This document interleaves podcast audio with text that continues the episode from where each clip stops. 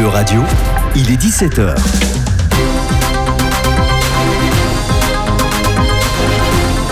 E-Radio, animons l'Europe.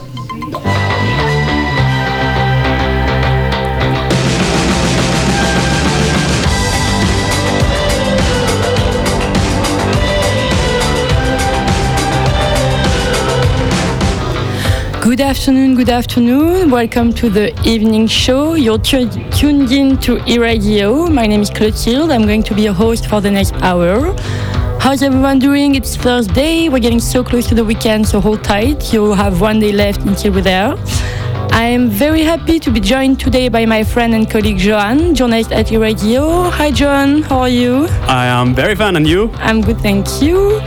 We are broadcasting live from Europa Nantes, and as always, we'll be talking about anything related to European news around culture and society, while at the same time proposing you a fine selection of tunes. So we'll also welcome a special guest in our studio, Josselin Evrard, who is the assistant manager of the resourcery of the island of Nantes. Um, for people who never heard of it, the resourcery is a place where they're trying to give a new life to old objects that they collect while working within a circular economy. So John will take the time to explore the whole concept with our guest today and the importance of having venues like this in our cities. And that is not it. Today, John and I are also introducing a brand new section, the bipolar hemispheres, in order to give you some good news and some less good news. So if you want to hear more about this whole new concept, you'd better stay tuned and stick to our radio. It is 5 p.m. and you're listening to the evening show.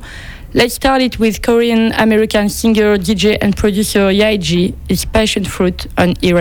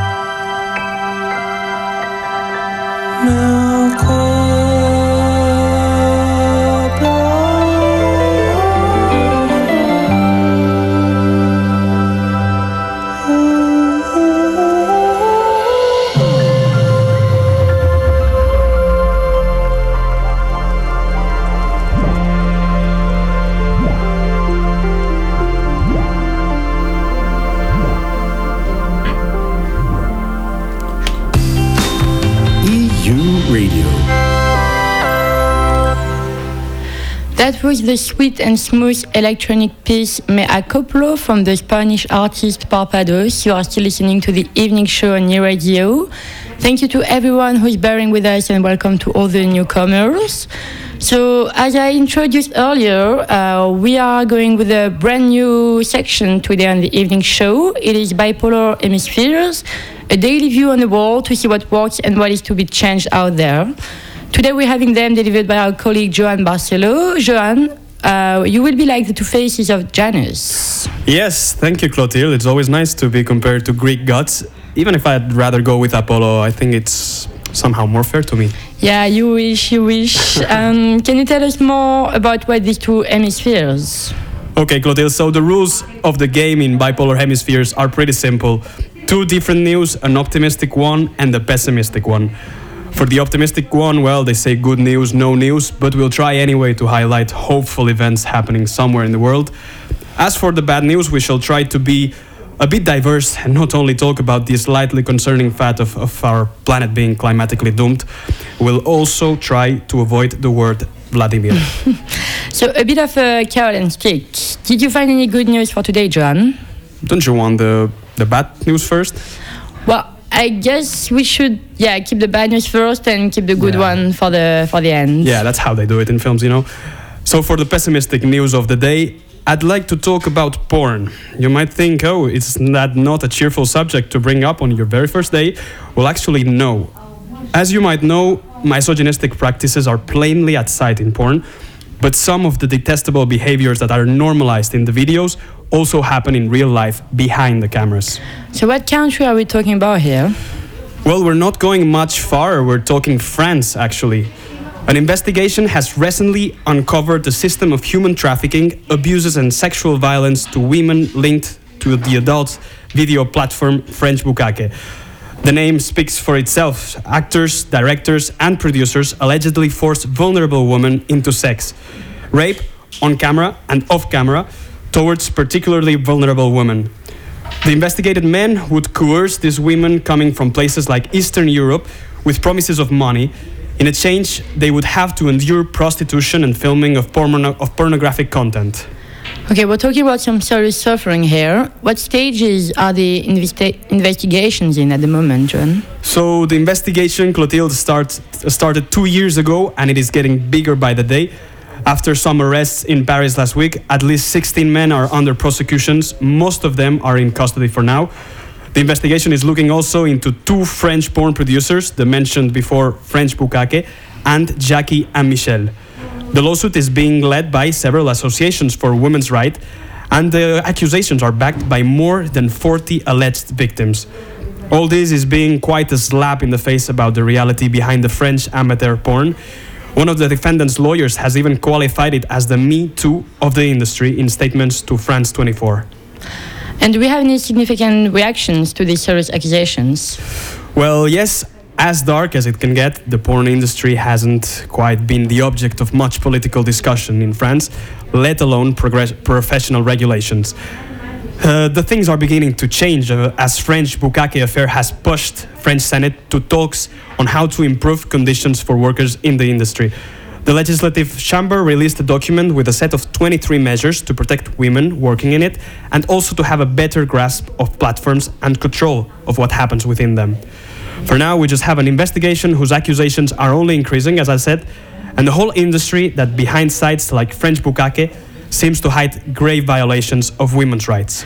Thank you so much, Joan. We'll keep, we'll definitely keep following this history. Uh, that was definitely a pessimistic one, but we are back in two tracks for a brighter side of the bipolar hemispheres here in the evening show.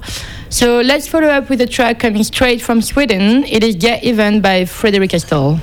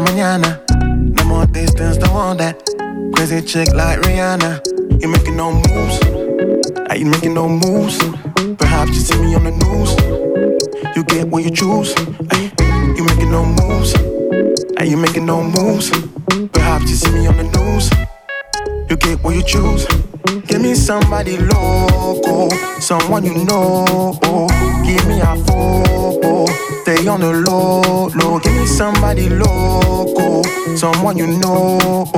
Give me a photo, stay on the low, low. How can you waste it, Liana? Hey, all it this time, mañana. No more distance, don't want that. Crazy chick like Rihanna. How can you waste it, Liana? All it this time, mañana. No more distance, don't want that. Crazy chick like Rihanna. À chaque mouvement, tout le monde désert. C'est une tempête dans le désert. Attends à cette station que l'on déserte. Faut être secoué pour la toucher. J'ai fait un pas de trop. Fait un pas de trop. J'ai fait un pas de trop. Fais un pas de trop. Fais un pas de Liana? It this don't want that. Crazy chick like Rihanna. How can you waste it, Liana? All this time, mañana. No more distance, don't want that. Crazy chick like Rihanna. When I close my eyes, I hear no sound. Yeah, elementary vibration. My heart opens, everything aligned. Yeah, love's flowing, I need nothing else. Catch it with a breath, love is in the air. Love is in my body, shape connecting with you there. Work it through easy process. Yes. Celestial body, no template. Jamais un pas de trop.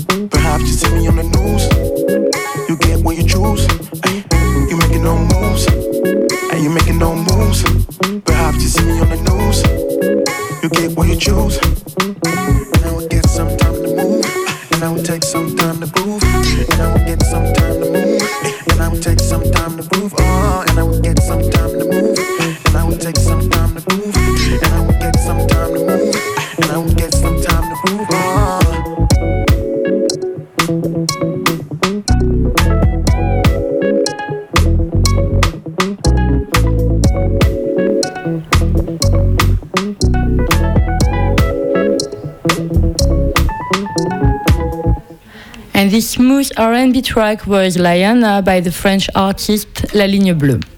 Okay, Clotilde, so could you, after this pessimistic uh, news I had, cheer our audience a bit?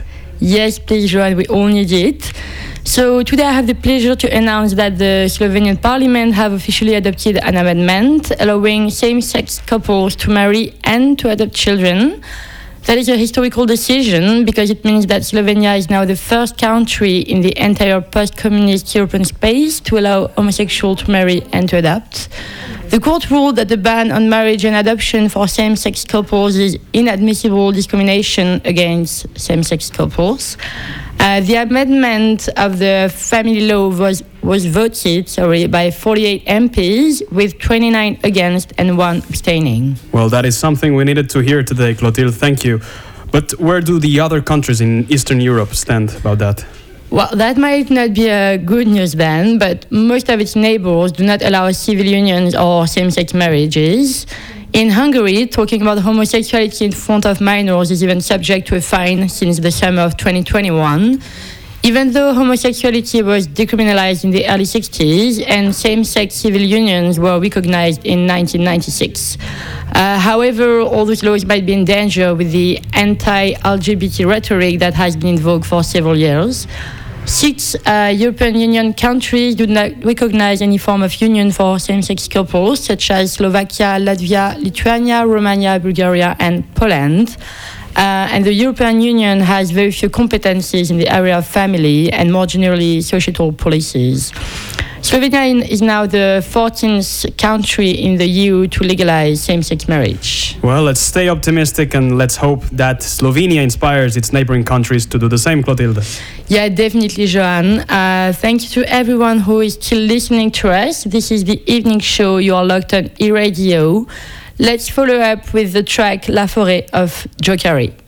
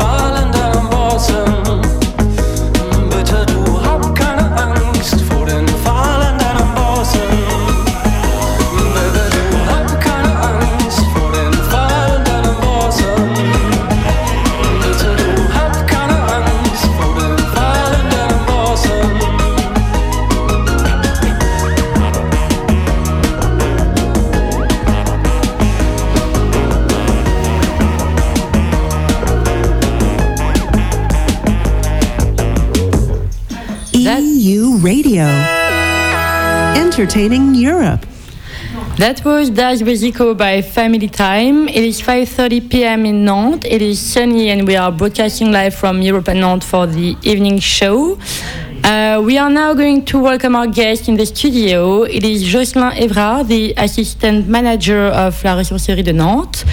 And uh, I am going to hand over the microphone to my friend Joan, and we are going to switch to French for this interview. Indeed, we are. So, winter is coming. Petit à petit, l'hiver arrive. Et pour ce temps, ça peut comporter renouveler l'armoire. Avec par exemple un nouveau manteau pour briller et se protéger du froid. On sait bien beaucoup où trouver ce manteau. Mais outre les grands magasins, une idée, on peut aller en ressourcerie. En ressourcerie, on y vend des vêtements à deuxième main, mais pas que. Jocelyn Evrard, vous êtes adjoint de direction de la ressourcerie de l'île à Nantes. Bonjour. Bonjour.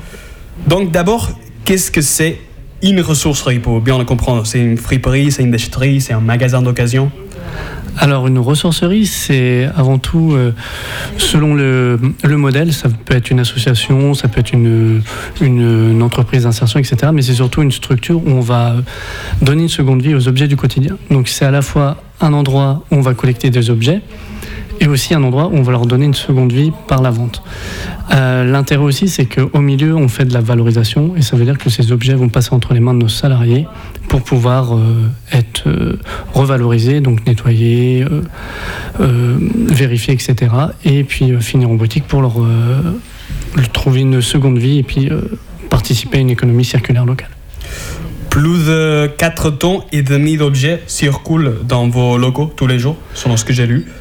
Oui, c'est ça. On a euh, jusqu'à 4 tonnes 5 d'objets qui passent euh, entre nos mains euh, les jours d'ouverture. Donc voilà, avec une moyenne à 3,8, donc c'est pas c'est pas neutre. C'est une vraie solution pour les territoires. Ça permet de- d'éviter que ces objets bah, finissent en déchetterie, incinérés ou enfouis sous, sous la terre. On parle d'objets, c'est un concept un peu général. Qu'est-ce que vous avez?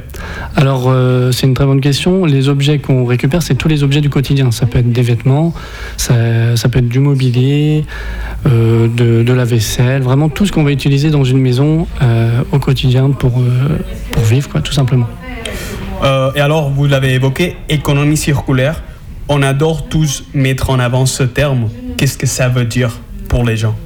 Bah, L'économie circulaire, ça va être en opposition à l'économie linéaire, qui est une façon de produire où euh, on va produire sans penser à la fin de vie du produit. Et à l'arrivée, bah, soit ce ne sera pas réparable, soit ça, devra finir en déchetterie parce que ça ne sera pas recyclable, etc. Et l'économie circulaire, c'est de permettre aux objets qu'on va concevoir d'entrer dans une boucle vertueuse. Et c'est-à-dire que l'objet va soit être éco-conçu, ou s'il n'est pas éco-conçu, on va essayer de lui trouver une deuxième vie en passant dans des structures comme les ressourceries pour les revaloriser, pour faire en sorte qu'ils reprennent un circuit, qu'ils retrouvent euh, un, on va dire un propriétaire, ou alors de retrouver une matière, enfin de le réutiliser en matière, que ce soit par les options de recyclage qu'on peut trouver. Il y a aussi un component de solidarité là-dessous. Tout à fait, c'est notamment dans les valeurs de l'économie sociale et solidaire, donc de l'ESS. C'est euh, voilà, d'être raisonné dans notre consommation, dans notre production, mais aussi euh, de nous pour la ressourcerie, c'est de permettre à ces objets d'être accessibles à toutes et à tous. Donc ça veut dire pratiquer euh, par exemple des prix assez bas et qui permettent de répondre aux enjeux de solidarité ou de pouvoir d'achat comme on peut le rencontrer aujourd'hui. Moi, justement, euh, monsieur Evrard, quand j'ai entendu parler de votre ressourcerie, ça m'a interrogé sur un sujet. Par exemple, je vais poser le cas, mes grands-parents, chez eux, mes grands-parents faits à la post-guerre espagnole, ils savaient tout faire d'une certaine manière. Ils savaient réparer n'importe quoi. Euh, ma grand-mère pouvait euh, bien rapaisser des vêtements et les faire passer aux cousins, aux, aux grands-fils. Moi, par contre, deux générations après, je sais presque rien faire, j'avoue. Est-ce qu'on a perdu certaines compétences et pourquoi?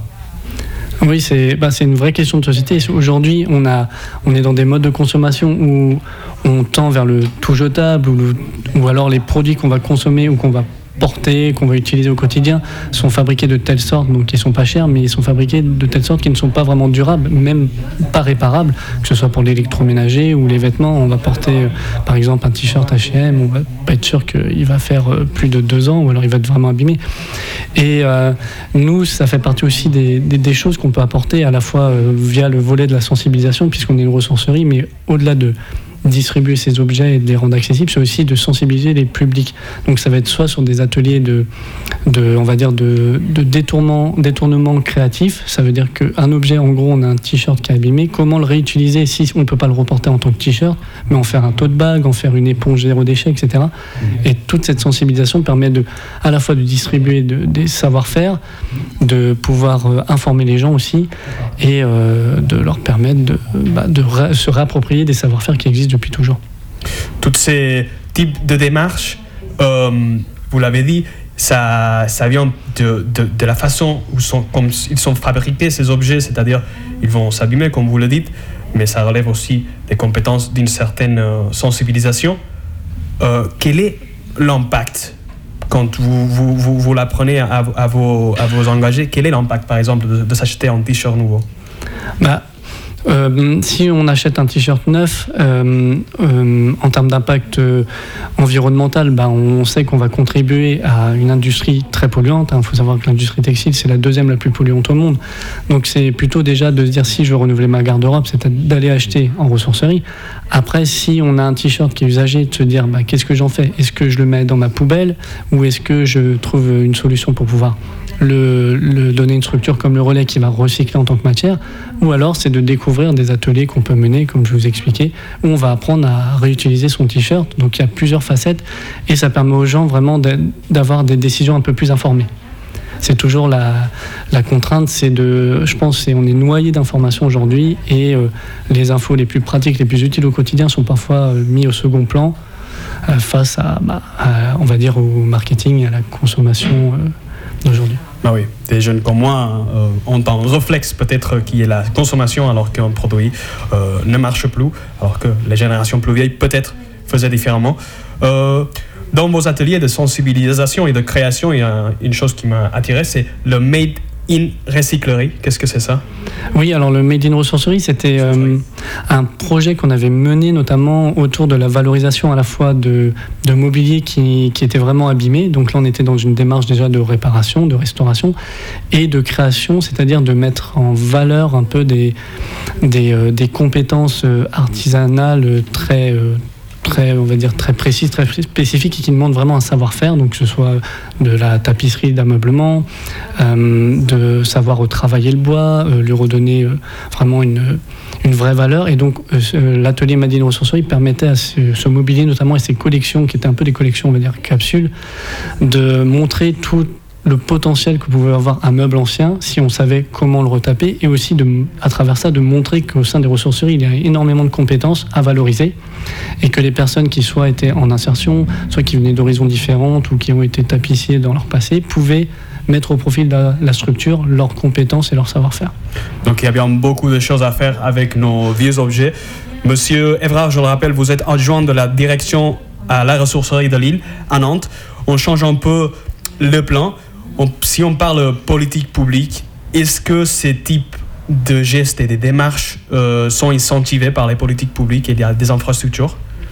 Aujourd'hui, oui, euh, ne serait-ce que sur Nantes, c'est vrai que le remploi est quand même au cœur de- des, des enjeux de la métropole. On le voit euh, au travers de campagnes, que ce soit sur la réduction des déchets ou euh, sur les, solutions de remploi. On a la chance sur Nantes et la Loire-Atlantique d'avoir énormément de structures engagées dans le remploi, que ce soit nous à notre échelle depuis euh, 2008, ça fait quand même déjà pas mal d'années, mais d'autres structures dans les quartiers, je pense à, à, la- BD qui est au Dervalère.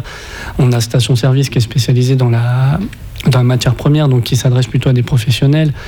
Euh, on a aussi euh, des structures comme le réservoir euh, au niveau de Sainte-Pazanne. Donc ça permet de, vraiment de montrer qu'il y a des solutions locales. Et maintenant, c'est de trouver encore plus de résonance pour nos messages. Et ça passe par voilà, vraiment plus d'investissement dans, nos messages et au niveau politique et des vraies actions derrière.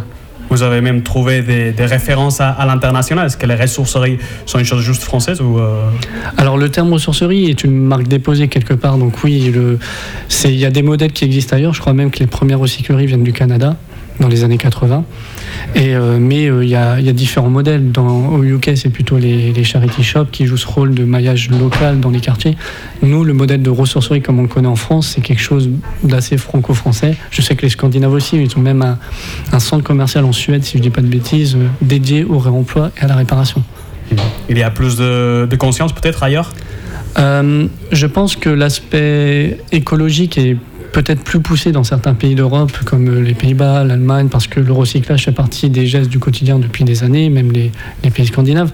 Après, en France, on a quand même euh, un ancrage autour de la solidarité, avec euh, Emmaüs depuis des années, qui fait que on n'était pas sur euh, le côté écologique, mais on y vient quand même parce que tout est lié entre l'économique et l'écologique, forcément, aujourd'hui.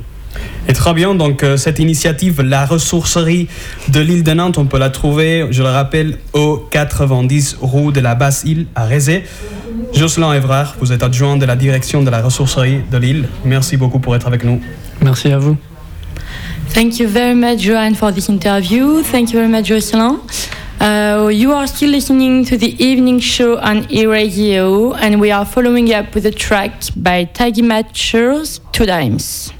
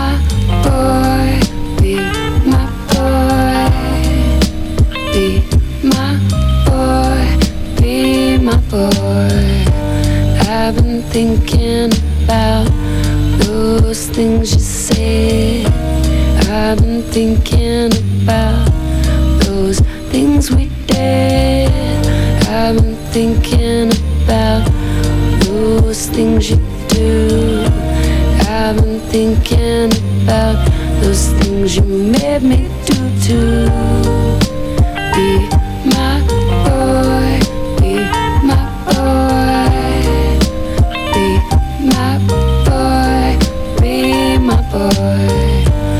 I was hypnotized by your very eyes, like a tiger in the dark.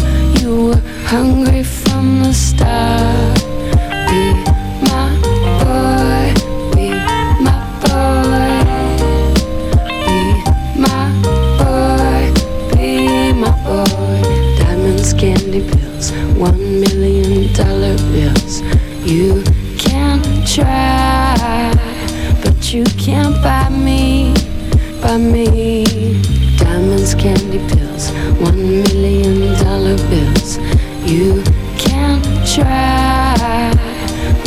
Can't buy me.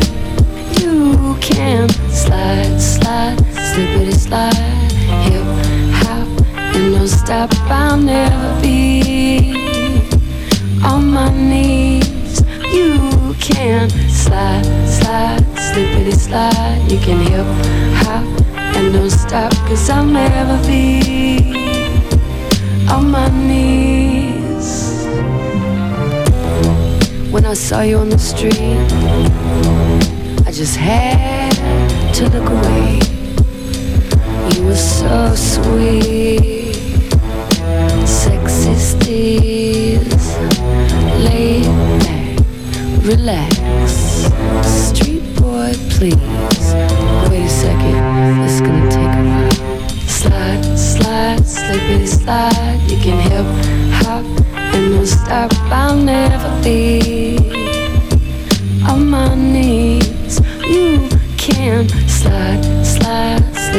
You can hip hop and don't stop. I'll never be on my knees.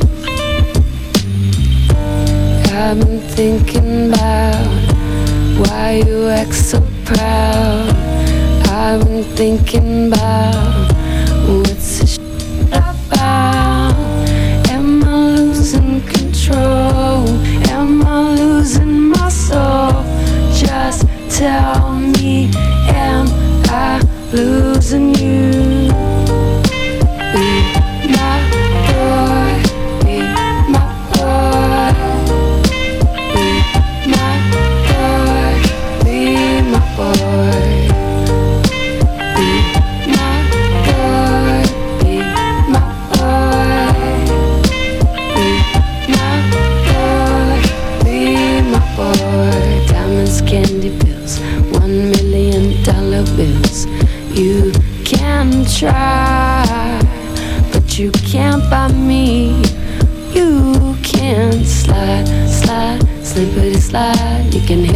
Hop and don't stop, cause I'll never be on my knees. You can slide, slide, slippity slide. You can hip hop and don't stop, cause I'll never be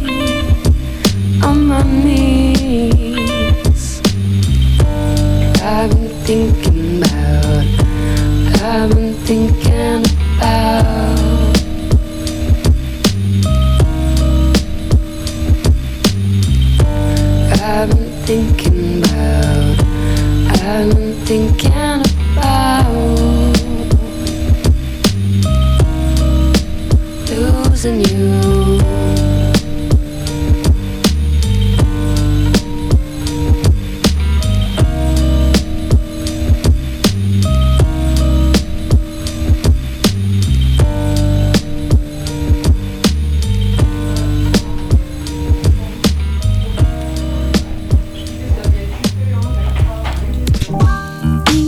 Radio. Entertaining Europe. That was the track I've been thinking by the American band The Handsome Boy Modeling School. And that's it for today. That is the end of our evening show. I hope it cheered up your evening. And we are back tomorrow at 5 p.m. on Euradio. Thank you very much, Joan, for being with us today. Thank you, Clotilde. Have a great evening. Thank you to our sound director, Leo.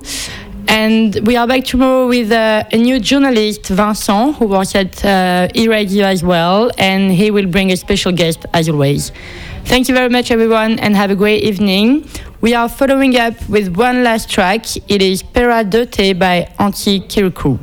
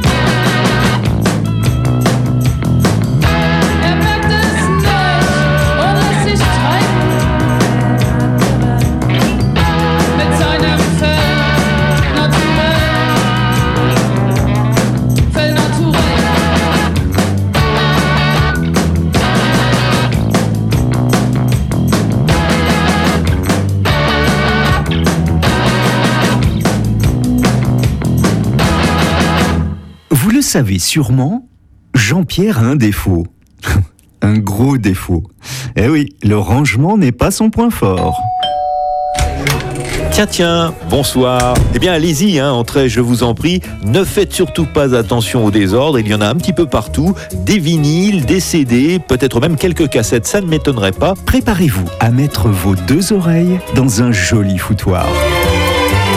Ce lundi, Jean-Pierre Moya a décidé de mettre un peu d'ordre et vous a réservé une playlist dont lui seul a le secret. Bienvenue dans mon joli foutoir. Joli foutoir, lundi prochain à 20h sur Euradio.